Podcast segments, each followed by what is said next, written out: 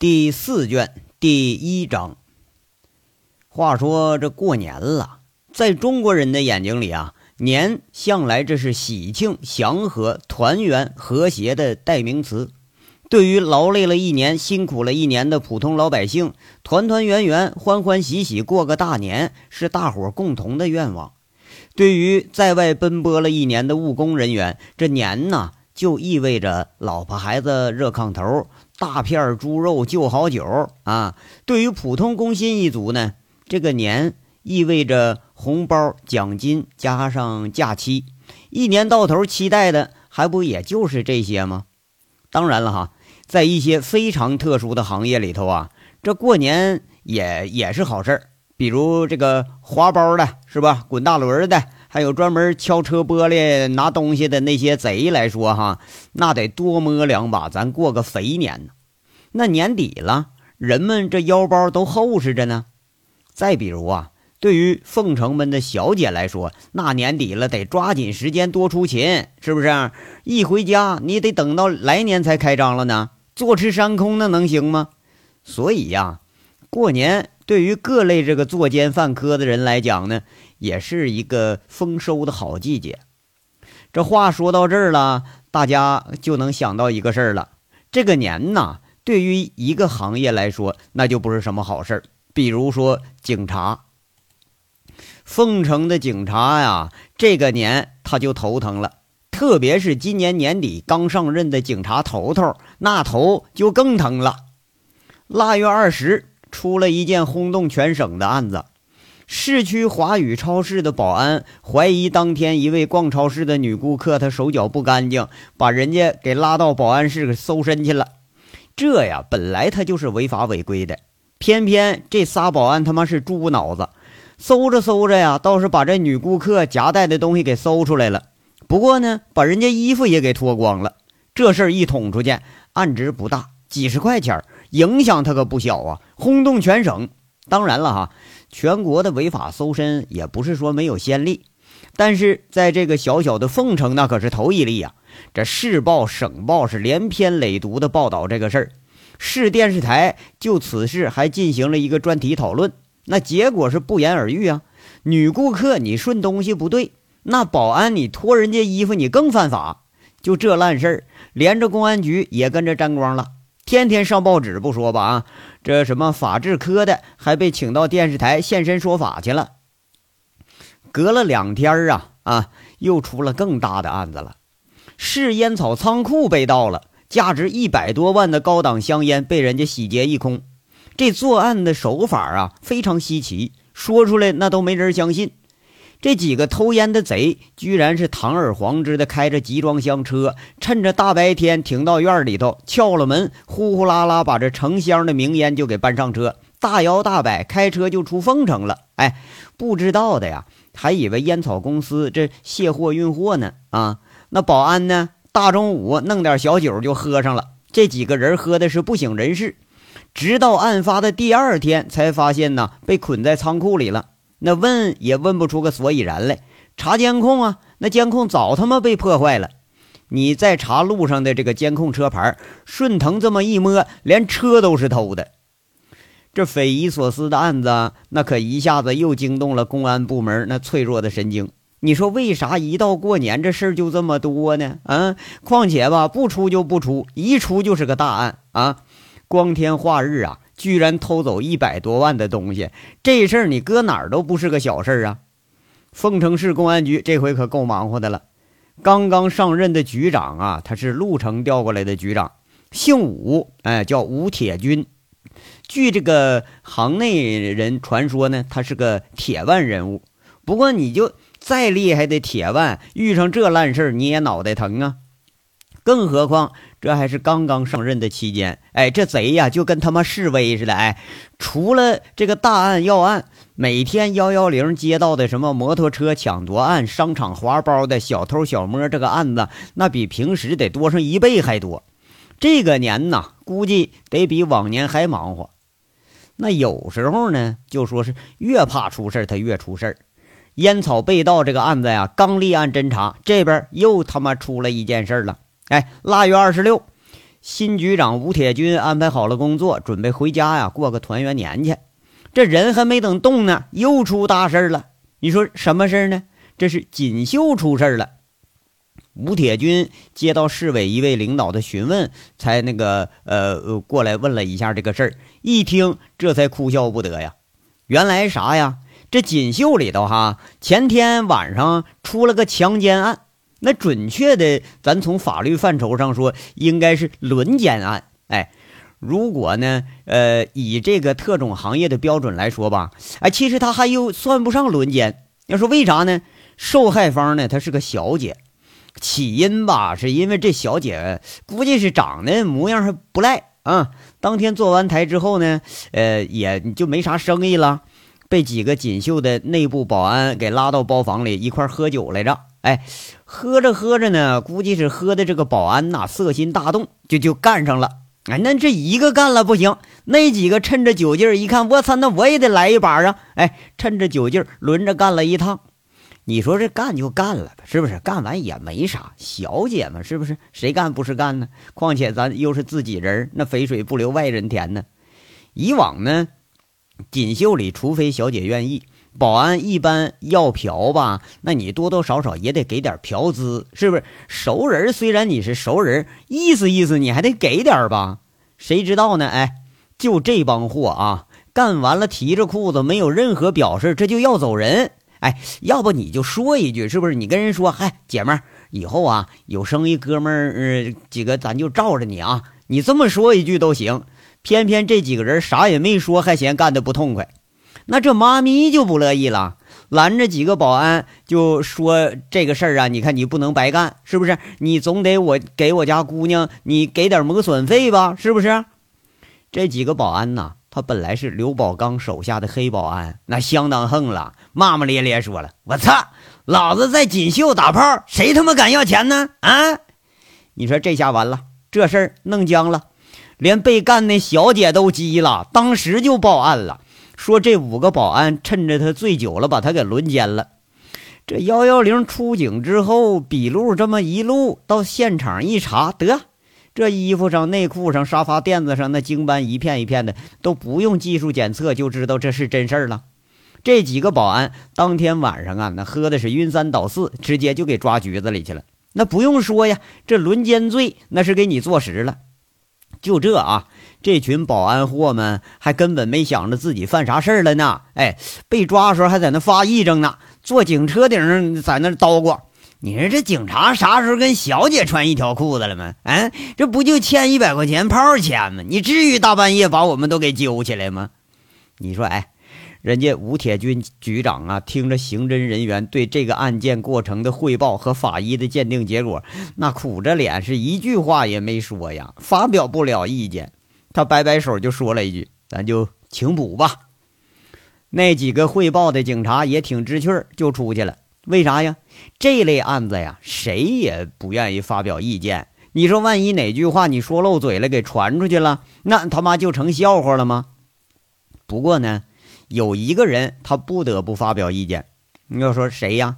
那陈大拿在公安上的一个小后台，他陆副局长啊。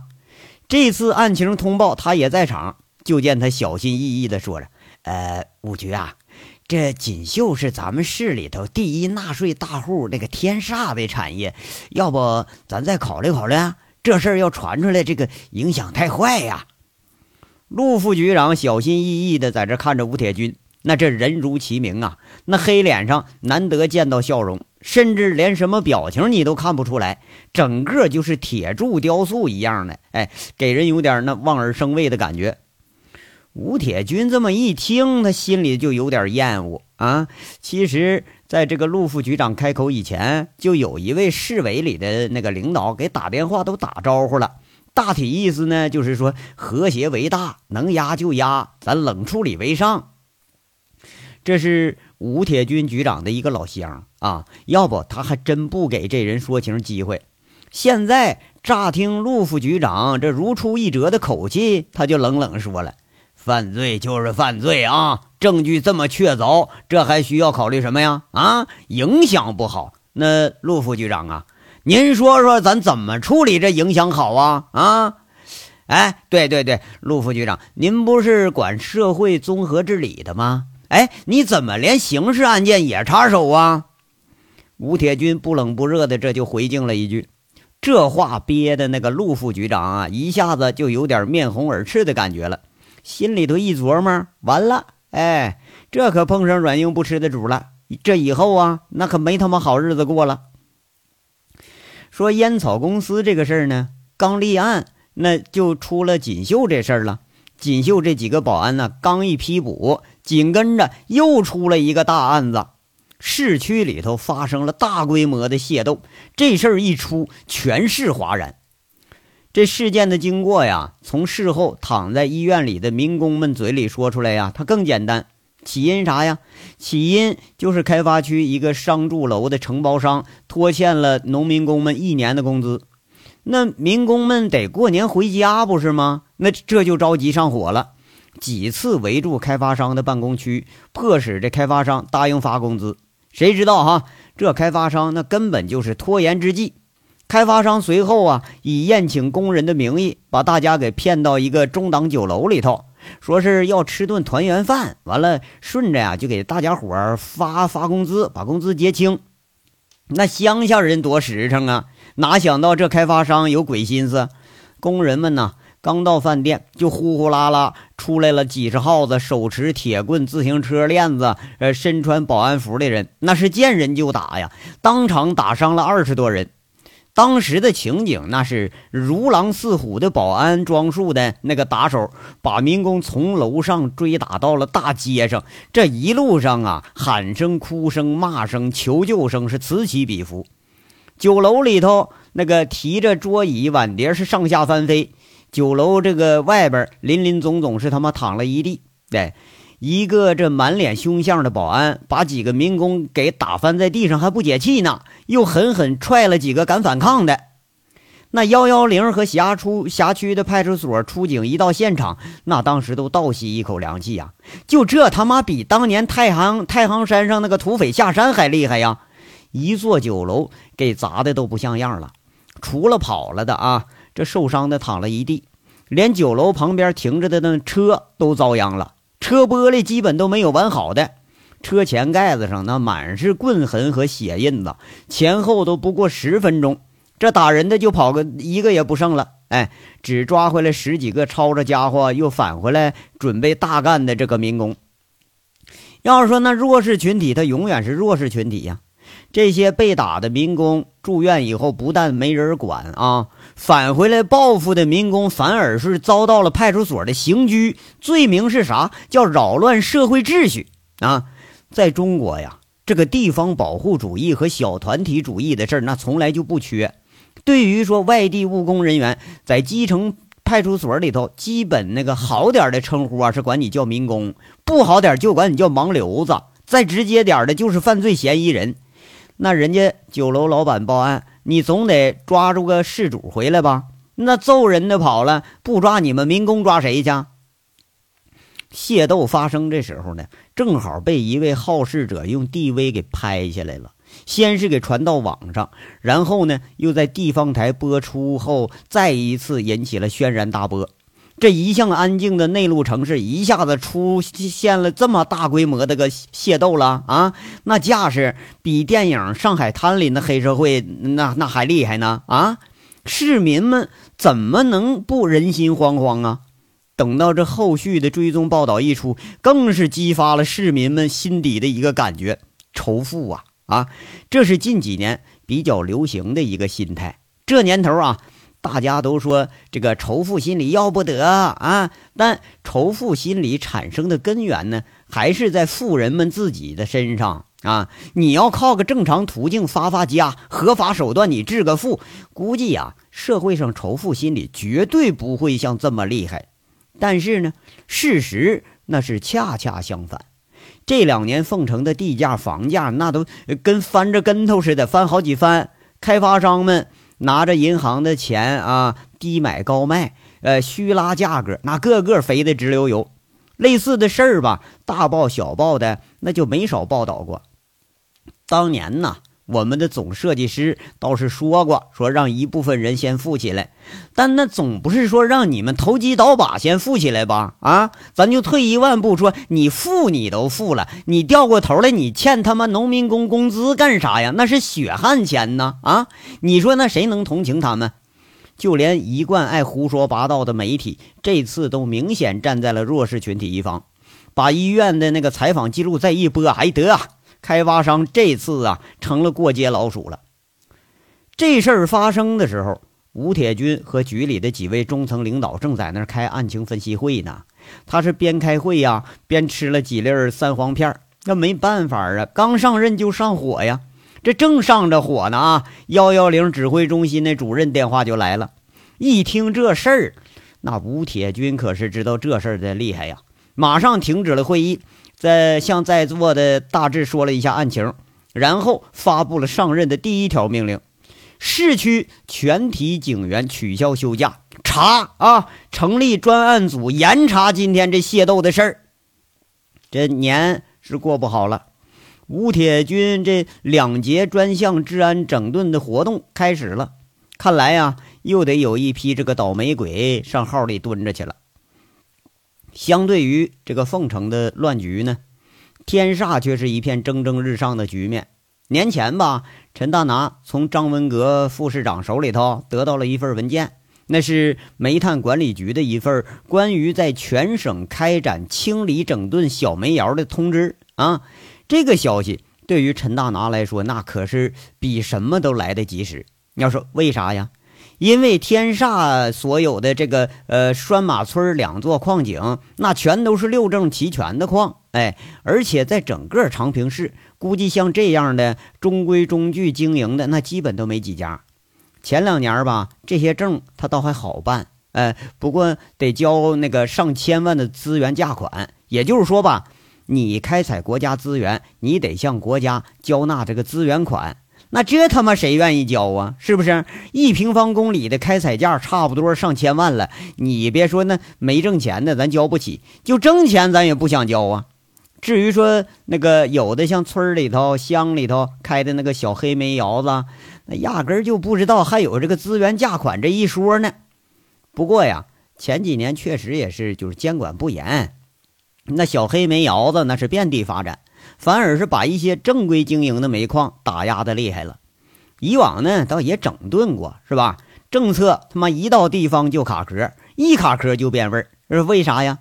那涉及从村乡县等等这一大群个人和小集体的利益呢？是不是？谁愿意把自己栽的摇钱树给砍了啊？哎，不过呀，这次看这样是省内几家联合的发文，连公安都给扯进来了。估计是要对黑煤窑子进行一个大手术了。那么这陈大拿他为啥高兴呢？道理很简单呢。如果黑煤窑子一旦全都给清理了，那么就意味着正规经营的煤矿会得到更大的市场份额。黑煤窑子一旦全线停产，这货源肯定就紧张啊！一紧张，那煤炭马上就得涨价呀。这些这都是明面上的事儿。惯于投机的陈大拿，他如何能看不出这点浅显的道理啊？啊！不过呀，陈大拿最高兴的是，这黑猪的主导产业估计是要拉倒了。哎，看着长平这大佬即将倒台，那说不定还蒙在鼓里呢。陈大拿躺在办公室那椅子上，他都能笑出声来。这虽然呢出了锦绣这个事儿，但是并没有对陈大拿造成多大的影响。其实咱说实话哈，从杨伟开始到他小舅子接手这个烂摊子，这群黑保安就没干过几件什么他妈好事啊！吃喝嫖赌、打砸抢讹、坑蒙拐骗，他一样都没落下。这次要不是刘宝刚苦苦相求啊，他甚至连那几个求情电话他都不带打的。这事儿呢，他就只有一个看法：活该啊！但就是不该你出事儿还拖上这个锦绣。锦绣虽然上次出事仅仅是关了不到一周，这就重重新开业了，但这生意啊，并不见得就比以前好。陈大拿一直找不到这原因在哪儿。原来你说每个月毛收入都差不多百万呢，啊，现在连原来一半都不到。不过陈大拿呀，现在在这一门心思都放在煤矿上了，锦绣这俩收入那小钱儿，哎，他还真就没放眼里头。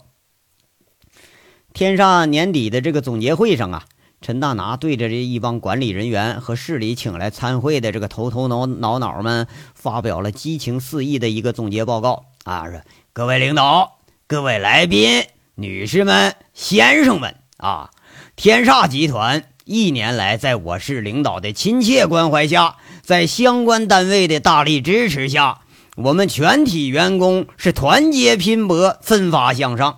取得了令人鼓舞的成绩啊！今年的企业各项呃那个生产总值啊，都都多多多少多少万元是吧？上交国家的两税哎，多少多少万元啊？什么？在此，我代表天煞集团董事会向各级领导表示感谢，向仍然工作在一线的员工同志们表示慰问。哎呀！陈大拿听着呢，坐下边稀稀拉拉的掌声，他就觉得有点不满意了。嘿，你妈这群白眼狼哈！吃的时候拿的时候，你们俩眼放光，哎，连他妈掌声都不乐意给点。那眼下这事情让陈大拿突然想到了杨伟，多日不见呢，还真有点想他。这货不知道怎么回事，这一下就销声匿迹了。眼前这冷冷清清的场面，要和杨伟在拴马村那个演讲比起来，那还真就是差远了。不过呀，陈大拿想起杨伟，不禁就有点苦笑。今天杨伟要在场的话啊，听他这演讲，铁定会给他一个中肯的评价，就是屁话。呃，其实吧，连陈大拿他也觉着自己说的这都是屁话，偏偏吧，你这个屁话你还不得不说。有时候呢。陈大拿都不禁有点怀念和杨伟在一起那日子，跟现在天天恭维别人和别人呃来恭维自己，天天这么一比呀，他都快记不清他自己是谁了。那还是杨伟兄的实在，不过就是说话呀，说的太直白了点哎呀，要说是不是这辈子都见不着面了呢？陈大拿开会的时候啊，不由自主的冒出了这么个想法。而而且吧，对这见不着面的主人公，居然他还感到非常的惋惜。这章到这儿就说完了，下章稍后接着说。感谢大家的收听。